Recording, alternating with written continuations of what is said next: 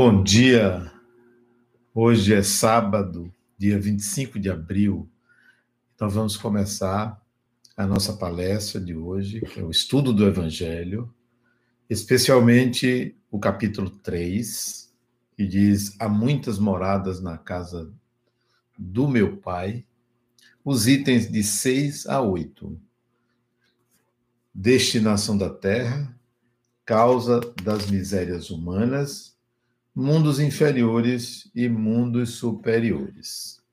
Antes de começar, vamos fazer aquela nossa oração costumeira que inicia as nossas atividades para que a gente harmonize a nossa mente. Lembrando sempre que a oração é um sistema que o ser humano criou, que é de, muito, de longas datas, as religiões é, oram, ensinam a orar, a meditar, significa um momento de transcendência, um momento de harmonização da mente.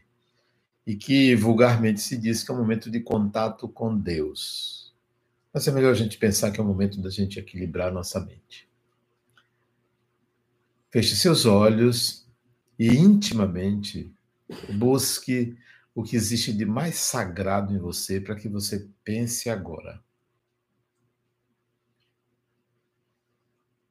Amigo e mestre Jesus, neste momento de início da nossa atividade de hoje, buscamos, uma sintonia com as tuas palavras, com o teu evangelho, para que cada vez mais aprendamos e pratiquemos seus ensinamentos. Que a tua paz esteja sempre em nossos corações. Então vamos à leitura, para que vocês entendam o que eu vou falar a leitura do texto que está no Evangelho segundo o Espiritismo, de Allan Kardec. Ok? Capítulo 3, há muitas moradas na casa do meu pai, destinação da terra, causa das misérias humanas. Item 6. Tenho que ler porque talvez você não tenha o exemplar em mãos, e é um texto curto, é rápido. É espantoso encontrar-se na terra tanta maldade, e tantas más paixões, tantas misérias e enfermidades de toda sorte. E por isso se conclui que a espécie humana é uma triste coisa. Esse julgamento provém de um ponto de vista limitado que decorre de onde se está situado e que dá uma falsa ideia do conjunto.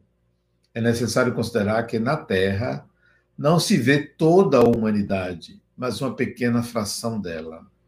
Com efeito, a espécie humana compreende todos os seres dotados de razão que povoam os inumeráveis mundos do universo. Ora, o que é a população da Terra se comparada à população total desses mundos?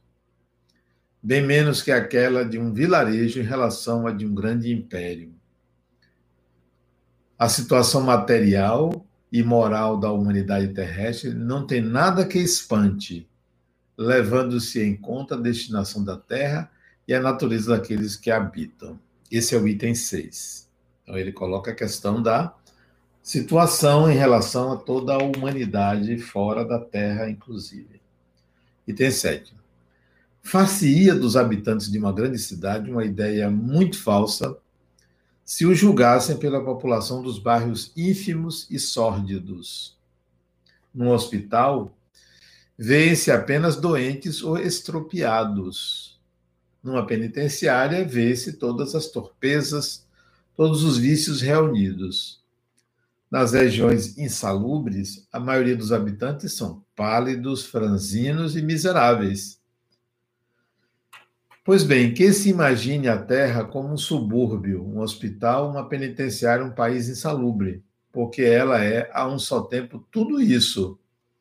E só compreenderá porque as aflições predominam sobre os gozos, porque não se enviam ao hospital as pessoas que passam bem, nem às casas de correção aqueles que não fizeram nada de mal, nem aos hospícios, nem às casas de correção são lugares de delícias. Ora, Assim como numa cidade a população não está toda nos hospitais ou nas prisões, toda a humanidade não está na Terra. como se sai do hospício quando se está curado e da prisão quando é cumprido o tempo, o homem deixa a terra para por mundos mais felizes, quando está curado de suas enfermidades morais.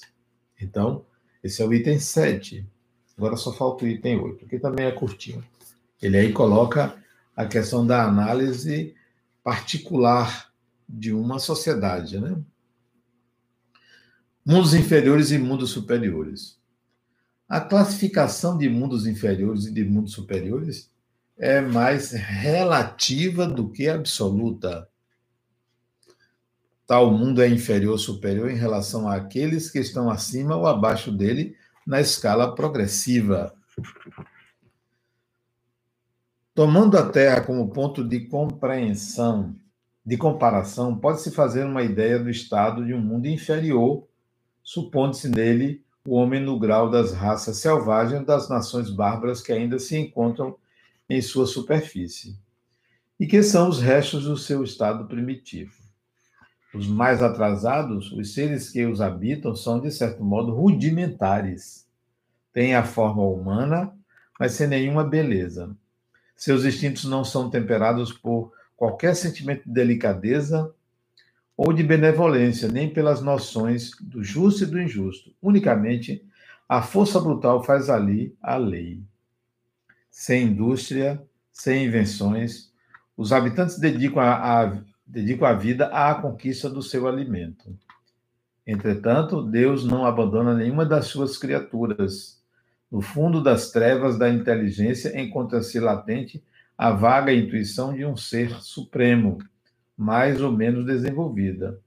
Esse instinto é suficiente para tornar uns superiores aos outros e preparar sua eclosão para uma vida mais completa. Isso porque não são seres degradados, mas crianças que crescem. Entre esses graus inferiores, os mais elevados, existem inúmeros escalões, e nos espíritos puros, desmaterializados, resplandecentes de glória, tem-se dificuldade em reconhecer aqueles que animaram esses seres primitivos, assim como no homem adulto, tem-se dificuldade em reconhecer o embrião.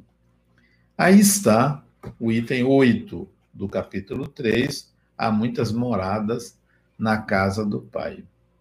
Então vamos tentar entender o que é que esse trecho do Evangelho quer dizer? Em primeiro lugar, quando a gente fala em há muitas moradas, nós pensamos em lugar, em local, um locus onde há pessoas. Sim, isto é uma, uma ideia. Allan Kardec, os espíritos trouxeram também o reforço dessa ideia. Há outros mundos habitados, e de fato existem muitos mundos habitados. A humanidade ela é imensa, habitados por seres humanos em diferentes graus de evolução. Difícil dizer se a Terra está numa condição inferior ou superior, como o próprio Evangelho colocou, é relativo isso. Sempre vai existir alguém acima, sempre vai existir alguém abaixo. Sempre vai existir um, um adiantamento e um atraso. Então a Terra está ali sempre entre dois, como qualquer outro. É muito relativo acostumamos-nos a ouvir que a Terra é um planeta de provas e expiações. A gente acostumou a isso.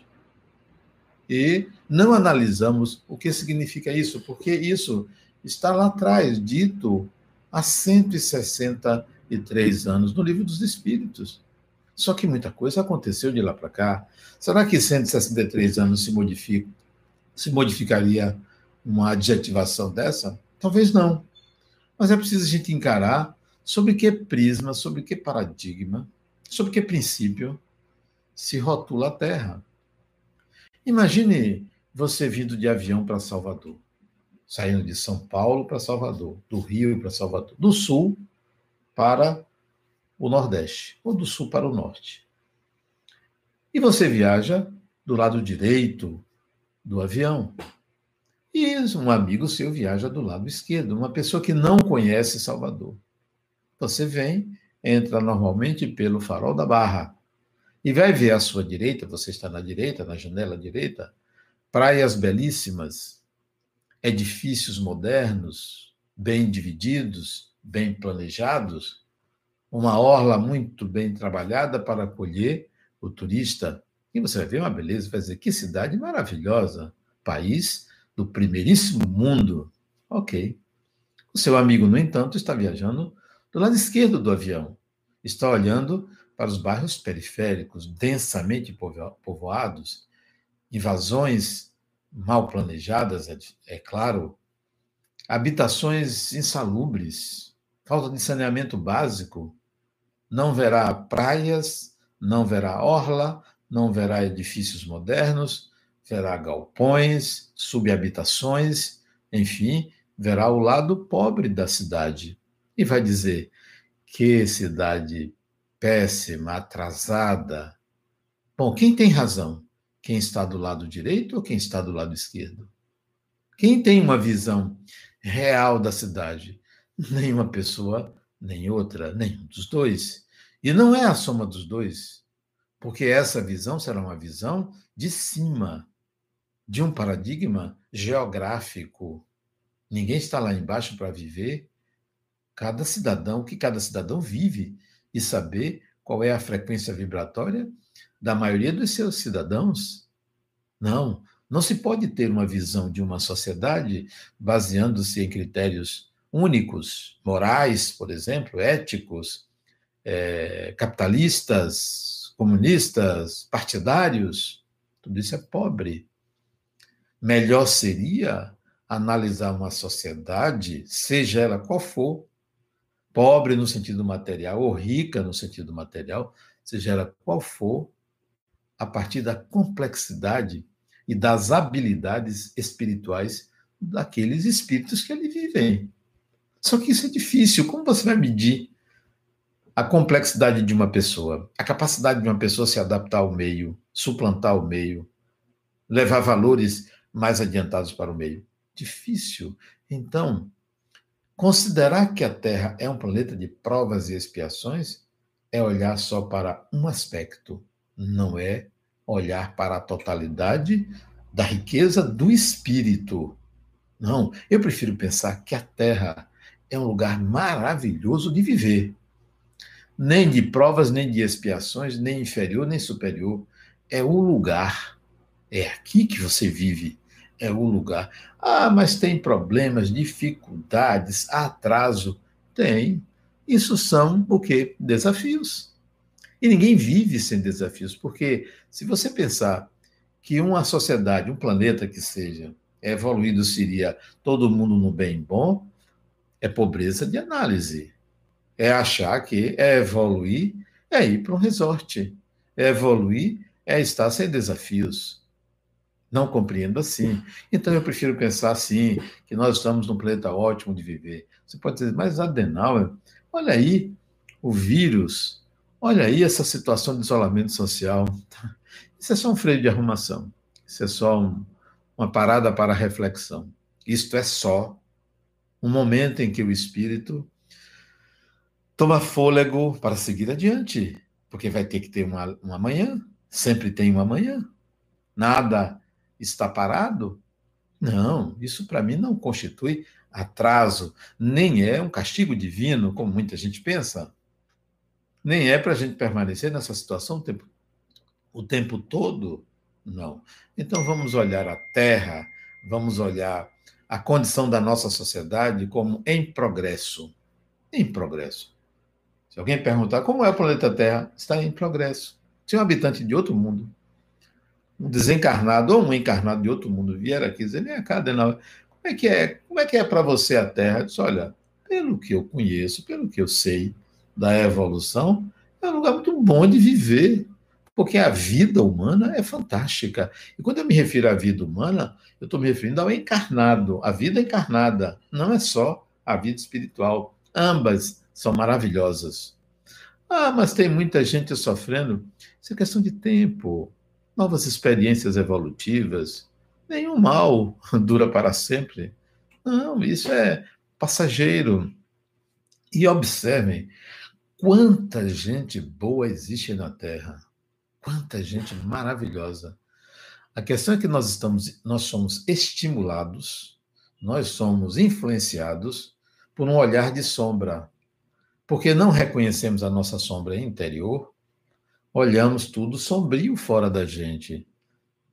Esta pandemia, ela mata mais a esperança pelo medo do que pelo contágio.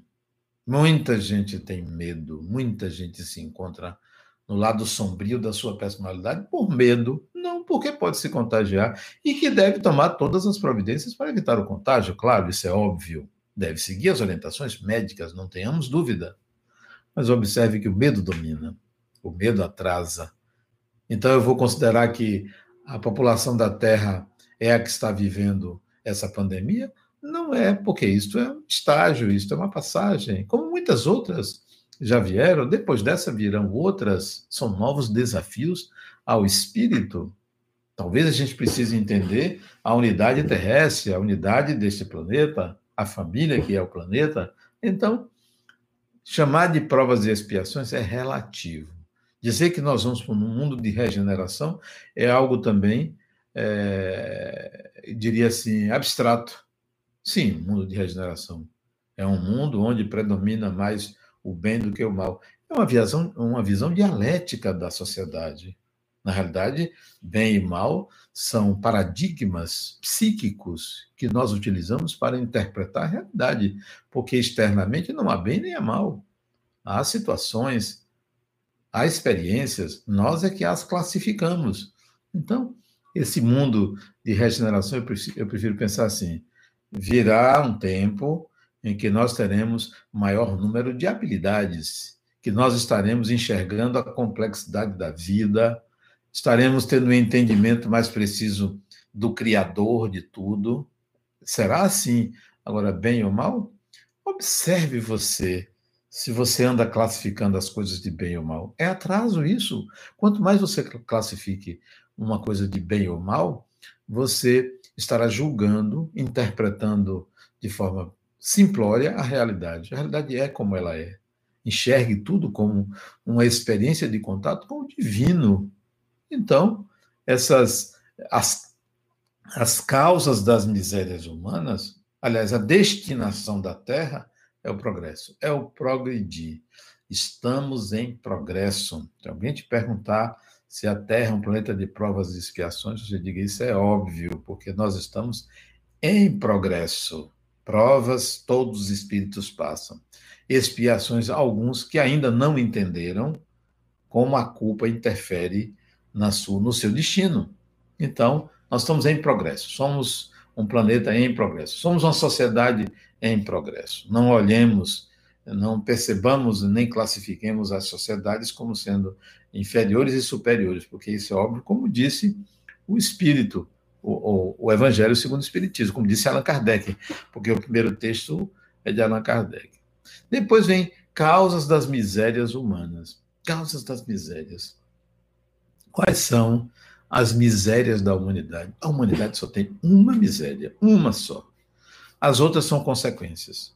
E uma miséria, uma causa que dependerá de tempo para se resolver. Não se resolve num estalar de dedos, não é mágica, não é uma conversão. E é preciso a gente é, distinguir evolução, transformação de conversão. Conversão é a aceitação simples de algo diferente do que antes entendíamos. Então eu me converto. Eu gostava de A e passo a gostar de B, sem viver nenhuma experiência. Por uma análise por uma meditação, por um evento luminoso, eu aí me converto. Isso não é transformação. Transformação é quando você se encontra dentro de um sistema de percepção da realidade, vive uma experiência e você integra uma outra percepção da realidade. É preciso viver a experiência. Misérias depende de como nós enxerguemos a sociedade. O mal depende de como a gente enxerga a realidade. Causa das misérias, a grande miséria humana, ou a única miséria humana, chama-se ignorância. Ignorância. Ignorar. Mas não é ignorar intelectualmente. Não é não saber uma informação. Ignorância no sentido de desconhecer, não ter integrado, não possuir a habilidade que capacita a gente de viver uma experiência e ser bem sucedido nela. A ignorância impede. Por mais que você, por mais que eu, por mais que alguém saiba que o amor é a força propulsora do universo, por mais que a gente saiba que o amor é o sentimento mais sublime da humanidade, mais evoluído, digamos assim, é o sentimento máximo por excelência. A gente não consegue amar por saber disso. A ignorância permanece, porque a ignorância não é a ausência de um conhecimento intelectual. Você sabe, deve saber tudo sobre o amor. Por que não sente? Porque não é questão intelectual. O amor é irracional. O amor não é racional. O amor não vem da dimensão racional. O amor vem do coração, vem da dimensão emocional. É outra instância, é outra construção. E para se amar tem que se viver experiências. Então, a ignorância quanto ao amor não é do seu significado. É de ter integrado, de ter sentido a, a, as causas das misérias humanas advêm da ignorância do ser humano. Ignorância é essa que você vai reduzindo com o progresso. Nós estamos progredindo. Você quer ver como nós somos ignorantes e julgamos uma realidade partindo de um momento? Se um, um homem bebe, é viciado em bebida, casado, sai à noite para farras, desprezando a família, casado e com filho, desprezando a família, e retorna na manhã seguinte para casa e dormir, desprezando a sua companheira, a sua família, acordando à tarde, se preparando para nova saída, você diz, poxa, isso é um homem inferior, é um espírito atrasado. Este é um julgamento feito a partir de um recorte daquele espírito. O que é um recorte? É uma fase, é um momento. É o personagem. Você não está enxergando o espírito. Você está enxergando uma expressão do espírito. Porque enxergar o espírito requer muito mais do que um olho e um juízo. É preciso ter muita experiência para enxergar o espírito, além do personagem, além daquilo que ele faz. Então, esse exemplo que eu dei, você não sabe por detrás daquele personagem, dessa atitude, desse momento, dessa fase, quem é esse espírito. Eu só quero lembrar você que eu estou dando um exemplo de Buda, porque antes da iluminação ele era assim. A história registra isso, não é invenção minha. Não, não julgue uma pessoa por um ato. Um ato é como um retrato. Você está numa festa sorrindo e a pessoa tira retrato e guarda aquilo ali. Aquilo é você? Não, aquilo é um instantâneo da vida real. Aquilo é um momento. Porque você tem tristezas. Você nem sempre está sorrindo ou triste. Você tem N estados momentâneos de permanecer. Então, a causa da miséria e a ignorância, essa ignorância só se retira com o progresso, com o acúmulo de experiências, com as reencarnações, com os personagens que se constrói para se integrar habilidades. Então isso demora. Não é assim facilmente, não. Não é, ah, agora eu já sei, agora eu sou espírita, agora eu já sei, já, já conheço. Nada, você vai precisar viver experiências, como todo mundo como todo mundo. Quando a gente pensa assim, é, é, que uma pessoa crê em Deus, ah, fulano crê em Deus, é um espírito já amadurecido porque crê em Deus. Essa crença não significa evolução, porque crença é do domínio, da aceitação de uma ideia, não é uma experiência. É preciso que se viva a experiência. Só a experiência integra habilidades. Sem experiências não se integra habilidades. Então, as misérias humanas, humanas não, não são constituídas pelo sistema político, pelo atraso moral. Você vai ver sociedades industrializadas, consideradas de primeiro mundo, em que parcelas dessa sociedade, se você for analisar do ponto de vista ético, não vale nada. Do ponto de vista ético. Não quer dizer que este seja o parâmetro para analisar o espírito. É muito mais do que ético. A análise é muito mais do que o campo ético, é muito mais do que o campo intelectual, é muito mais do que o conforto, do que ter dinheiro, do que é, ajudar uma ou outra pessoa. A evolução é a integração de habilidades complexas. Não é santinho, ah, fulano é santinho, fulano é, é maravilhoso, fala bem, fulano ajuda os outros, fulano é líder religioso, não diz nada. Isso é só um cargo, é só uma função. Não fala do espírito, só o espírito sabe quem ele é, o espírito e o seu criador. A gente não sabe por detrás do personagem quem está ali. Outro item fala de mundos inferiores e mundos superiores. É interessante que eu me lembro de ter vivido um desdobramento há muitos anos. Muitos anos. Acho que isso deve ter uns 20, talvez uns 35 anos atrás. Eu me lembro que foi entre 1982 e 84, por aí assim, 35, 36 anos atrás. Eu estava na minha casa, morava ali na Maralina, e dez e meia da noite, quando eu me deitei, senti que eu ia desdobrar. Senti uma intuição. Desdobrar é sair do corpo conscientemente, não é um sonho. No sonho você não domina a sua vontade, no desdobramento você domina a sua vontade. Você escolhe o que fazer para onde ir. E naquela noite, eu deitei, eu adormeço com muita facilidade, saí do corpo. E na janela do apartamento que eu morava, era o primeiro andar de um prédiozinho humilde, ali na Maralina, próximo da Pituba, havia um espírito. Eu sabia que era um espírito porque ele estava do lado de fora da janela, como se flutuando. Eu via metade do seu corpo. Ele sorriu para mim e disse: Vamos.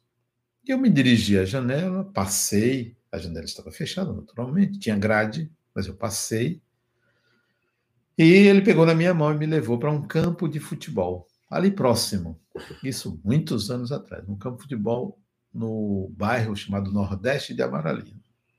Ali tinha um campo de futebol de barro, futebol de várzea. E aí encontrei um grupo de pessoas, mais ou menos umas 30 pessoas, se muito, aguardando outras, e um veículo espacial. Sinceramente, não era um disco voador, não era um avião, era algo meio cilíndrico, mas eu não me lembro o formato total. Cheguei, tinha algumas pessoas conhecidas, minhas poucas, três ou quatro, e outras desconhecidas. Entramos nesse veículo espacial e nos foi explicado, quando entramos antes de partir, que nós iríamos conhecer um outro mundo material, de seres humanos, encarnados, fora do sistema solar. Pois bem, nós iríamos conhecer, foi explicado, nós iríamos conhecer como funciona uma sociedade mais adiantada do que a Terra onde as pessoas vivem bem, onde as pessoas são felizes, onde as pessoas aprendem novas habilidades. Fiquei muito satisfeito. E a pessoa que nos orientou arrematou dizendo: vocês vão ver que os ideais que vocês pregam, os ideais espíritas que vocês pregam hoje, funcionam nesta sociedade que a gente vai conhecer e disse que nós iríamos aprender na prática, para quando voltássemos, falássemos de algo que conhecíamos no íntimo, mesmo que inconscientemente. E viajamos a uma velocidade muito grande, enorme, uma velocidade que eu não sei dimensionar. Praticamente meia hora de viagem sem distinguir a paisagem externa, que era escura. Viajamos, viajamos, viajamos, viajamos e chegamos a esse mundo. Me lembro Algumas imagens são nítidas até hoje na minha mente. As ruas, as pessoas, as construções, muito semelhantes às nossas, muito semelhantes. corpos materiais, corpos humanos, sem nenhuma alteração. Não tinha cabeça grande, orelha de ET, não tinha três dedos, não, nada disso. Seres humanos iguais a mim e a você. A única diferença que eu notei é que eram um pouquinho mais altos do que a gente. Eu tenho 1,70m, os habitantes desse mundo deveriam ter 1,90m a 2 metros. Ou um pouco mais. Eram mais altos, com certeza. Mas eram seres humanos. Linguagem humana. Linguagem humana. Conversavam como nós conversamos, emitindo som pela boca. Uma sociedade muito semelhante à nossa, porém sem a ignorância que caracteriza ainda a nossa sociedade. Passamos praticamente sete horas naquele ambiente, seis a sete horas naquele ambiente, visitando vários locais, vários locais, funcionamento de escolas, funcionamento de indústrias, funcionamento via urbana, alimentação, tudo. De manhãzinha, perto de cinco e meia, para seis horas, voltamos. Paramos no mesmo local e o Espírito me trouxe até o meu apartamento. Não me cansei, não me trouxe nenhuma expectativa é, eufórica. Gravei, como até hoje, os detalhes desse percurso, dessa experiência. Experiência extremamente gratificante, consolidando a certeza de que me cabia divulgar os ideais espíritas na sociedade.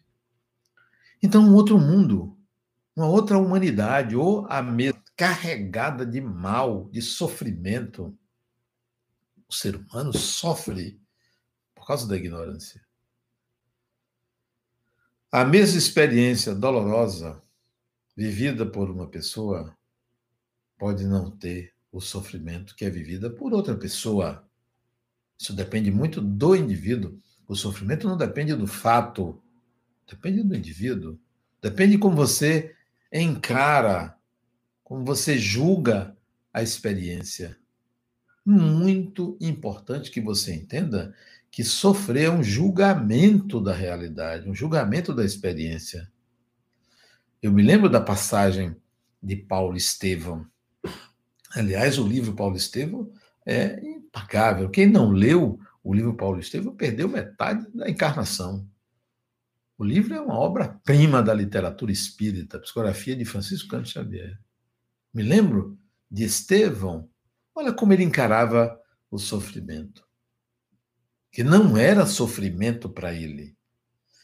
Ele estava sendo apedrejado a mando de Saulo de Tarso, que atirou a primeira pedra, porque isso era prerrogativa de quem o acusou, junto com outros companheiros que apedrejavam Estevão, costume daquela época. As pessoas eram julgadas em praça pública, eram sentenciadas em praça pública, era daquela sociedade. E nós somos hoje sentenciados em praça pública. Pessoas são agredidas pela internet são acusadas gratuitamente. Gratuitamente. Mas quem sabe lidar com o pensamento externo, sabe lidar com o próprio pensamento. Ou o inverso, quem sabe lidar consigo mesmo, sabe lidar com o outro sem se incomodar. Pois bem, Estevão foi apredejado por Saulo. E Saulo estava em companhia da noiva, que não queria ir, foi a contragosto, por insistência de Saulo, ela foi assistir ao apedrejamento daquele Estevão, porque Estevão foi acusado de falar blasfêmias, de falar contra a lei de Moisés, contra o judaísmo, porque Estevão era cristão, não conheceu Jesus, mas tinha um grau de evolução muito elevado. A ignorância passava longe daquele espírito. Pois bem, em meio ao apedrejamento, a noiva de Saulo, Abigail, reconhece que Estevão era o irmão dela, Gesiel, que tinha sido condenado às galhas romanas, às galeras romanas, a ser remador, a ser escravo, sob a acusação de que tinha incendiado uma quinta, uma propriedade de um indivíduo, que foi, na verdade, foi seu pai, não foi ele. Ela reconheceu o irmão, gritou pelo irmão e ele percebeu que era ela. Parou-se o apedrejamento, Estevão não tinha ainda desencarnado, foram para um quarto separado, ele, Estevão, Saulo, o acusador, Abigail, sua noiva, irmã de Estevão. E ali ele, Estevão, viu o seu algoz e sua irmã. A irmã chorava e perguntava o que estava acontecendo. E disse a, ao, ao irmão: Esse é Saulo, meu noivo. Estevão disse para ela o seguinte: Olha o que é o não sofrer diante de uma experiência. Observe o olhar de um espírito que já ultrapassou o orgulho, a vaidade, que já ultrapassou as querelas de convivência. Ela disse: Este é Saulo, meu noivo. Ele disse para a irmã: Saulo é bom. Então, naquele momento, ao invés de julgar a inconsequência de Saulo, ele reconheceu uma qualidade. Saulo é bom. Quando ele conhecer Jesus, ele vai mudar de opinião. Essa foi a fala de Estevão. E desencarnou. Quando ele conhecer Jesus, vai mudar de opinião. Posteriormente, quem conhece a história sabe que Saulo se converteu, não mudou, se converteu ao cristianismo, que ele era ele era judeu. Ele era, ele tinha a crença judaica do judaísmo, né? Então, peraí, que é sofrimento? Ele estava ali apedrejado, doendo, sangrando. A descrição de Emmanuel a essa cena é impagável, impagável. Interessante que eu vi uma biografia de Chico Xavier sobre o livro Paulo Estevão. O livro foi psicografado no porão de uma casa de fazenda, lá em Pedro Leopoldo. É, Chico Xavier era funcionário do Ministério da Agricultura, era datilógrafo. Quem não conhece máquina de datilografia, ele era datilógrafo. E o patrão dele, Rômulo Joviano, se eu não me engano, ele espírita, levou para a casa da fazenda, fora do expediente, claro, e ali no porão da, da casa da fazenda, Chico Xavier psicografava. E ele, o patrão, mas a esposa, ajudava a passar as páginas. Conta esse biógrafo que Emmanuel, na porta do, do porão, que era um lugar bem pequeno, na porta do porão, colocava um sapo e projetava a imagem do sapo no ambiente para afastar possíveis influências negativas. Projetava a imagem do sapo, enquanto ele fotografava Paulo Estevam. E que no dia que. Isso conta o biógrafo, no dia que Chico Xavier fotografou a página, porque, na verdade, conta a biografia de Chico, que Emmanuel projetava a imagem. É como se Chico Xavier assistisse a um filme disso tudo ao mesmo tempo que enviava as frases para ele escrever. Uma psicografia que era intelectiva e visual. Ele via a imagem.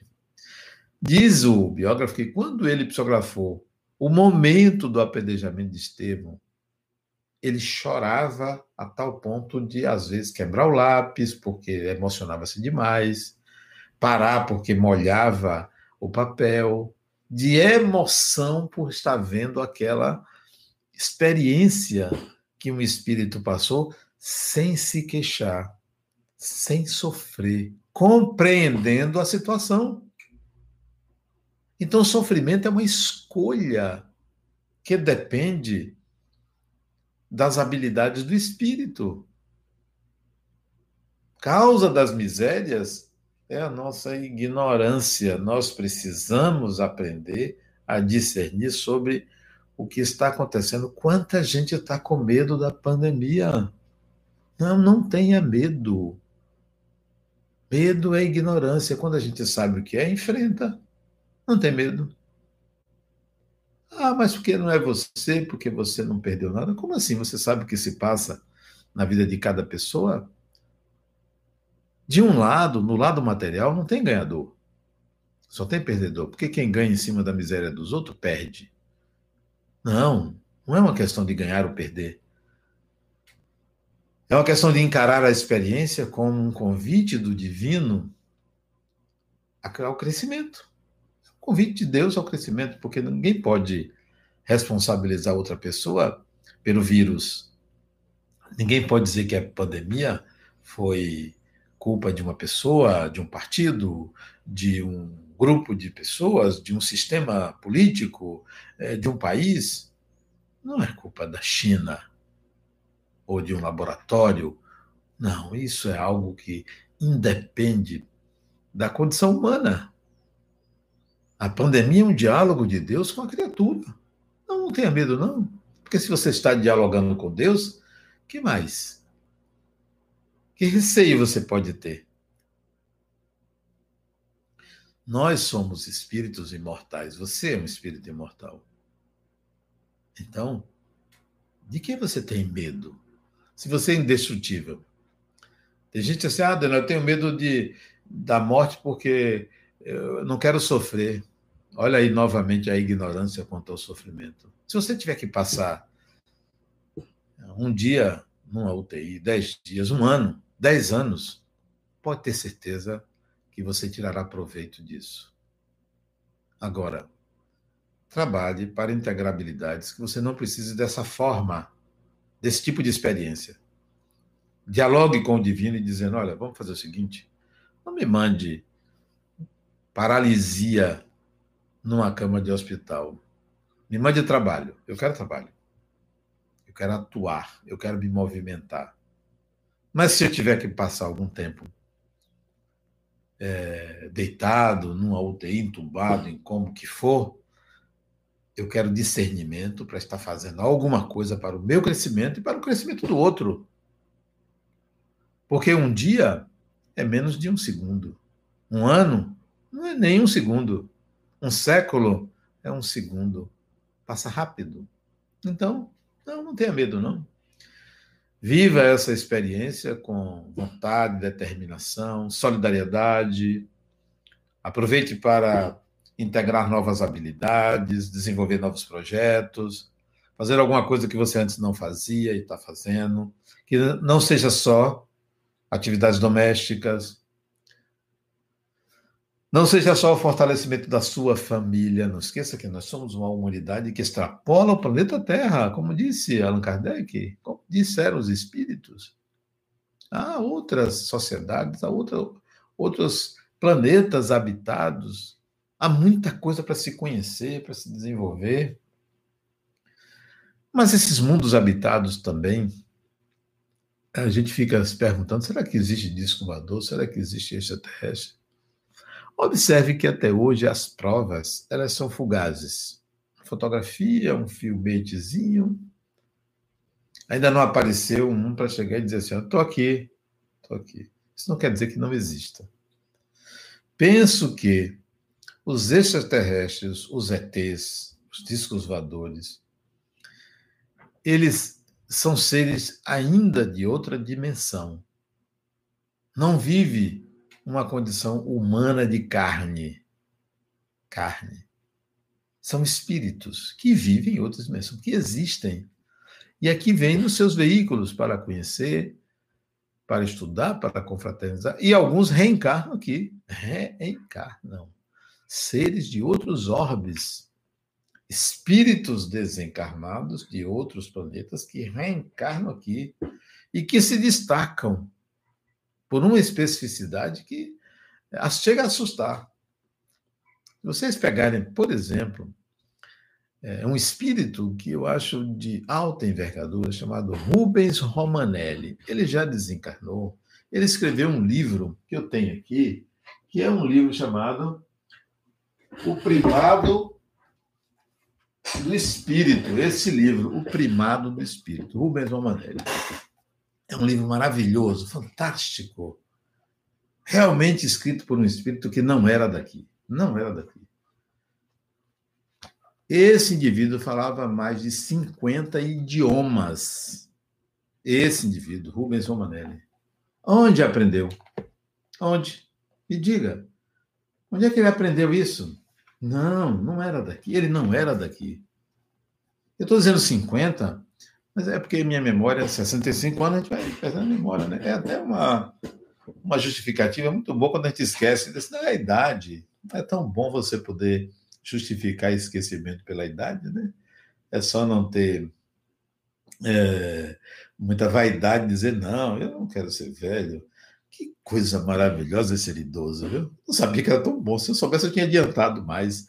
É muito bom você não ter que passar pelos percalços da juventude, pelas dúvidas, incertezas, medos, angústias, é, necessidade de autoafirmação, necessidade de projetar muito nos outros. Essa idade é uma idade maravilhosa porque você curte a si mesmo. Curte a si mesmo. Não é mais o mundo externo que nos agrada, é o mundo interno, a riqueza do mundo interior. Então, é, eu não sei se era um. Assim, eu acho que era até mais de 60, não tenho certeza, não. A história de, de Rubens Romanelli. Entre na internet e pegue, veja quem era esse indivíduo. Mas tem um outro que falava mais idiomas do que ele. Também não veio daqui, não era daqui. Eu acho que Rubens Romanelli era carioca, se eu não me engano. Eu não, não me lembro exatamente, porque eu li esse livro há muito tempo. Não me lembro se ele era paulista ou carioca. Mas tinha um outro, eu tenho livros dele, mas estão lá embaixo, é, chamado Francisco Valdomiro Lopes. Lorenz. Francisco Valdomiro Lorenz. Esse falava mais de 60 idiomas. Era um gaúcho, numa cidade chamada Encruzilhada do Sul. Não era daqui desse planeta. Não era daqui, porque ele era de uma cidade do interior do Rio Grande do Sul. Era um professor primário. Falava vários idiomas e estava estudando línguas mortas. Em que biblioteca? De onde vinha? Do seu interior. É a sabedoria do espírito. Você tem uma sabedoria. Vai em busca dessa sabedoria, porque você está vivendo um personagem limitado, às vezes, pela cultura, pelo meio, por uma sociedade que julga as pessoas sumariamente, por uma sociedade que oferece um Deus punitivo. Quantas pessoas acreditam que a pandemia é para castigar o ser humano porque desmatava, porque poluía, porque agredia os outros? Então é assim. É? Essa relação com o divino é essa? Olha, se eu errar, você me pune? Não é assim. Esse tipo de oferta das religiões é limitadora para a consciência humana é limitadora. Um Deus que lhe pune. Foi sempre assim. E dissemina o medo. Atrai adeptos, porque quem afirma isso vai lhe oferecer a saída. Olha, eu ofereço a saída. É assim, ele está te punindo, vem aqui que eu lhe dou a saída. E aí cresce o número de adeptos. É assim que muitas religiões vivem. Não, Deus não está punindo ninguém. Isso não é uma punição. Encare isso, ao contrário, como um patamar, uma proposta, um refresco. Né? Relaxe, relaxe. Tudo que vem é pra, para o bem do espírito, é para o melhor. Você é indestrutível. Olhe a humanidade de uma forma mais compreensiva compreensiva.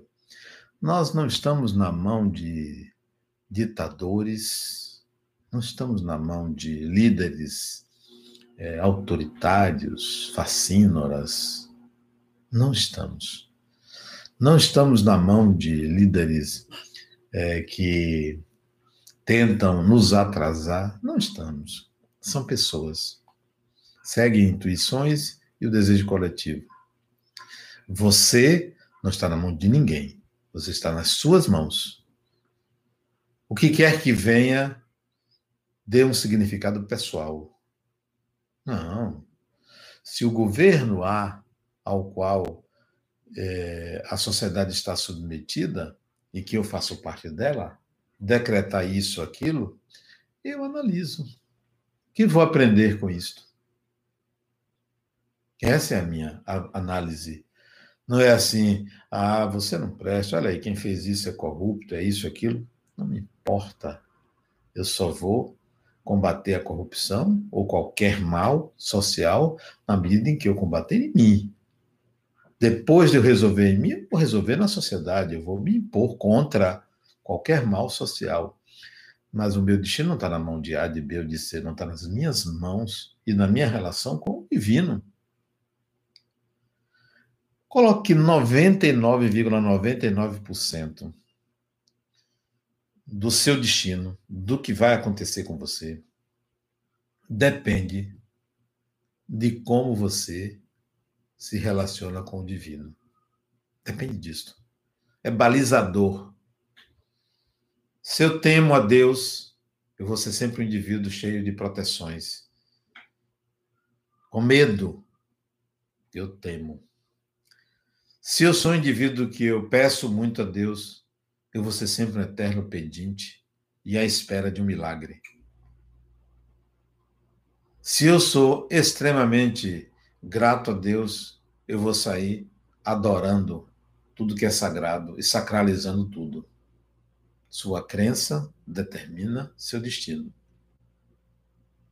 Para que você saia desta roda viva de crenças que achatam, que anulam, que limitam, reflita sobre no que você acredita. Reflita a coerência, a experiência pessoal.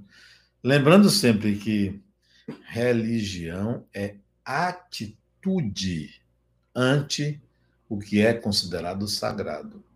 Religião é atitude. Religião não é crença, não. É atitude perante o que você considera que é sagrado. Isso é a religião. É como você lida com aquilo que você sacraliza. Se você sacraliza um nome de Deus, Religião é atitude para com isto, para com o sagrado. Sempre. Que tal você sacralizar, sacralizar apenas uma coisa? Coisa não é o termo. A única coisa sagrada que existe chama-se ser humano. Sacraliza o ser humano. Você, outra pessoa, um parente, o entregador, quem quer que seja, o ser humano é o que existe mais sagrado na natureza. Mas Adenal é sagrado, é Deus. Você está sacralizando uma ideia que você não sabe nem o que é. Sacraliza a pessoa. O ser humano é o que existe mais belo na natureza. Na natureza é o ser humano. Quem quer que seja. A pior pessoa do mundo é um ser humano. Ali está a essência divina. Sacralizar o ser humano é respeitar a vida, respeitar a pessoa, a dignidade da pessoa humana. Não ter preconceitos, nem de nenhuma natureza. Então, a única coisa que você deve sacralizar é o ser humano. Tem gente que sacraliza um objeto. Ah, isso é sagrado. Isso é símbolo da minha religião. Sacraliza. Transfere de si para o objeto um poder. Retire, retire poder dos objetos. Nenhum objeto tem poder. É você que transfere. Eu não digo isso para você desrespeitar os símbolos que são sagrados para os outros. Não desrespeito, mas não são sagrados para mim. Não preciso atacá-los. Não sou eu que tenho que retirar o poder de um símbolo atribuído por uma pessoa. É a própria pessoa que tem que retirar o poder atribuído àquele símbolo. Não sou eu, respeite mas sacraliza apenas o ser humano. Não é só a criança, não é só o homem ou a mulher, ou esta ou aquela é, característica. É a pessoa humana, quem quer que seja, qualquer que seja a sua condição, é um ser divino. É o que deve ser sacralizado. A destinação da Terra é progredir. A sua destinação é progredir. As misérias humanas vão retirar quando a ignorância for dissolvida pela educação, pela transformação baseada na experiência. E a Terra não é um mundo inferior nem superior, porque isso é relativo, como disse o Espírito. Sempre vai ter um superior, sempre vai ter um inferior. A Terra é um planeta em progresso. Nós estamos em progresso. Ok? Essa é a nossa lição de hoje. E eu quero convidar você para um seminário que eu vou fazer no dia 3 de maio, de 9 às 11. 3 de maio é um domingo. Não é este domingo, é o outro domingo. É, exato. É de amanhã 8. Numa linguagem baiana, de amanhã 8. Então, é no outro domingo, de 9 às 11. Para você se inscrever no seminário. O seminário é em benefício da Fundação La Harmonia. Tem um custo lá. E você ganha três livros ao se inscrever, que são esses três livros: é, Oração no Dia a Dia, Paciência no Dia a Dia, Gratidão no Dia a Dia. Você ganha esses três livrinhos que eu escrevi em benefício da Fundação da Harmonia, que em tempos de pandemia, nós estamos precisando de recursos para cumprir as nossas obrigações. Né? É uma instituição que tem despesas, nós estamos sem funcionar, em breve voltaremos. Então, o seminário é em benefício da Fundação. Entre no site livrariaharmonia.org.br livrariaharmonia.org.br e se inscreva lá, ok? Aí você receberá os três livros como é, participante do seminário que eu vou fazer sobre esses três temas. São duas horas apenas no domingo, dia 3 de maio. Muita paz. Vamos encerrar a nossa reunião de hoje com a oração final, ok? Feche os olhos e dirija-se ao Criador da vida. Pense no Criador da vida. Criador. E diga assim: Eu estou aqui. Basta dizer isso. Senhor, eu estou aqui. Deus, eu estou aqui. Criador, eu estou aqui. Então, eu estou aqui. Isto é, eu estou presente. Eu estou comigo e estou contigo. Eu estou para viver. Que assim seja. Muita paz a todos e até a nossa próxima nossa próxima atividade do Centro Espírita Harmonia, que está sempre no ar, sempre online, ok? Muita paz.